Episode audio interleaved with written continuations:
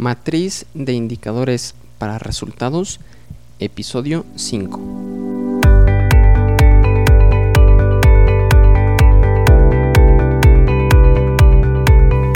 Muy buenos días a todos. Bienvenidos a este episodio 5 del podcast de la matriz de indicadores para resultados.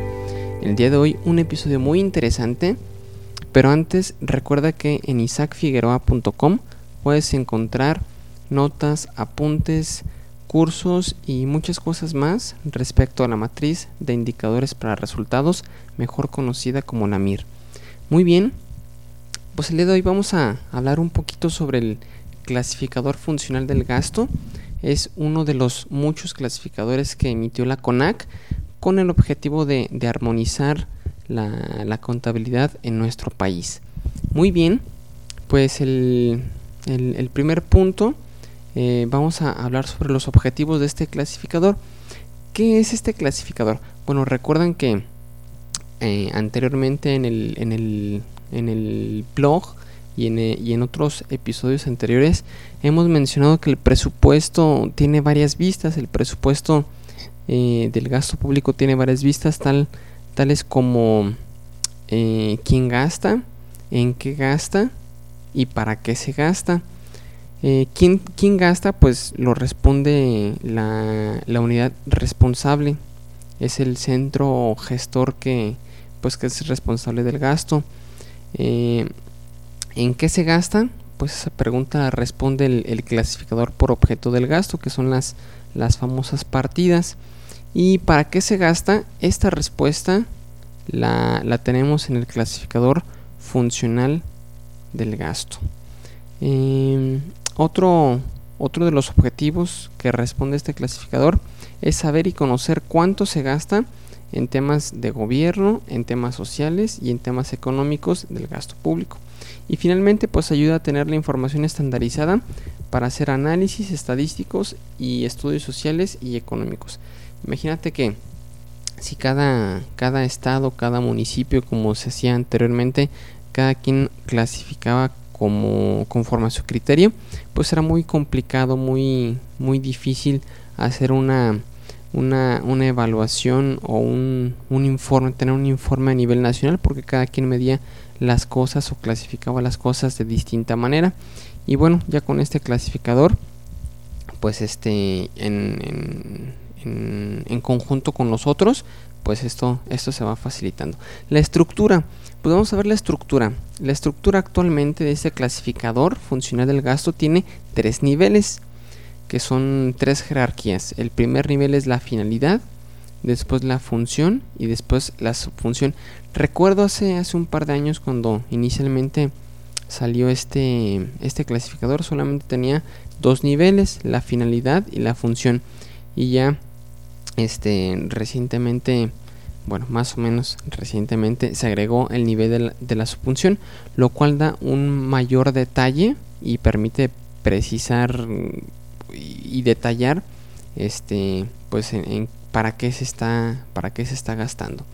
Muy bien para, para entender un, de una mejor forma la estructura de, de esta jerarquía te voy a platicar una ¿Cómo, me lo explicó un, amigo mío de la Secretaría de Finanzas?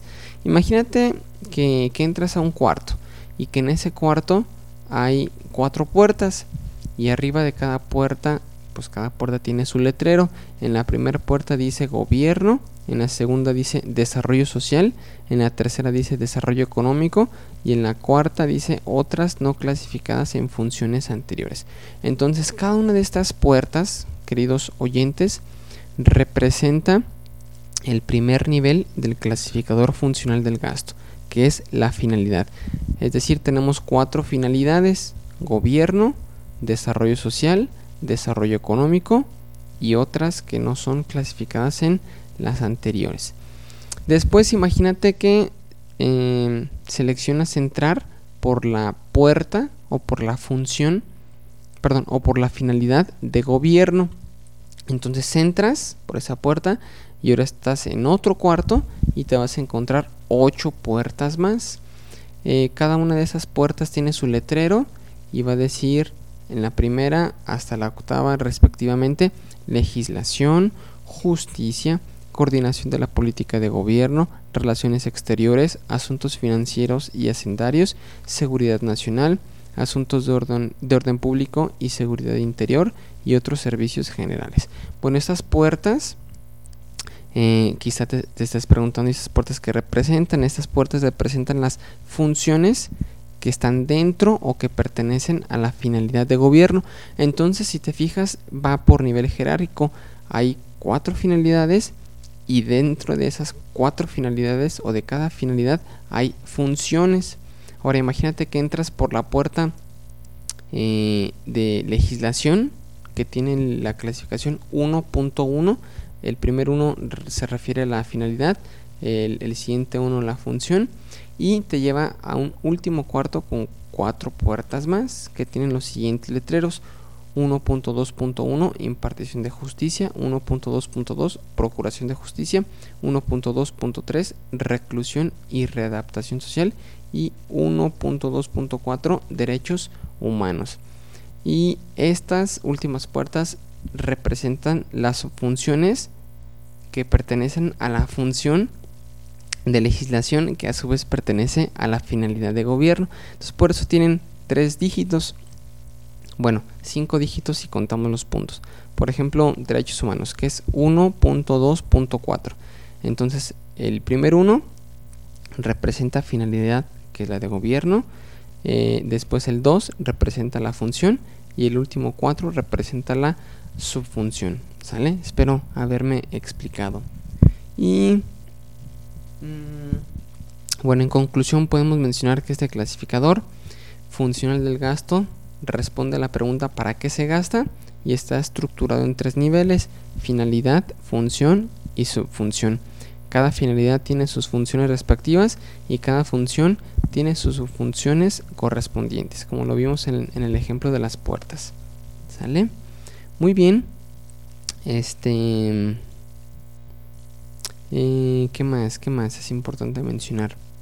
Bueno, pues este, esta clasificación funcional se, se debe de, asignar en el nivel más, más inferior de, de la MIR y debe de asignarse en función de la naturaleza y objetivos del organismo responsable del elemento MIR que estamos platicando. Por ejemplo, ¿a qué me refiero con este último párrafo? Eh, por ejemplo, mm, Mm, vamos a ver. un organismo autónomo, por ejemplo, aquí en el estado de Guanajuato hay un organismo que se llama un organismo autónomo que es la, la el que lleva el tema de los de los derechos humanos.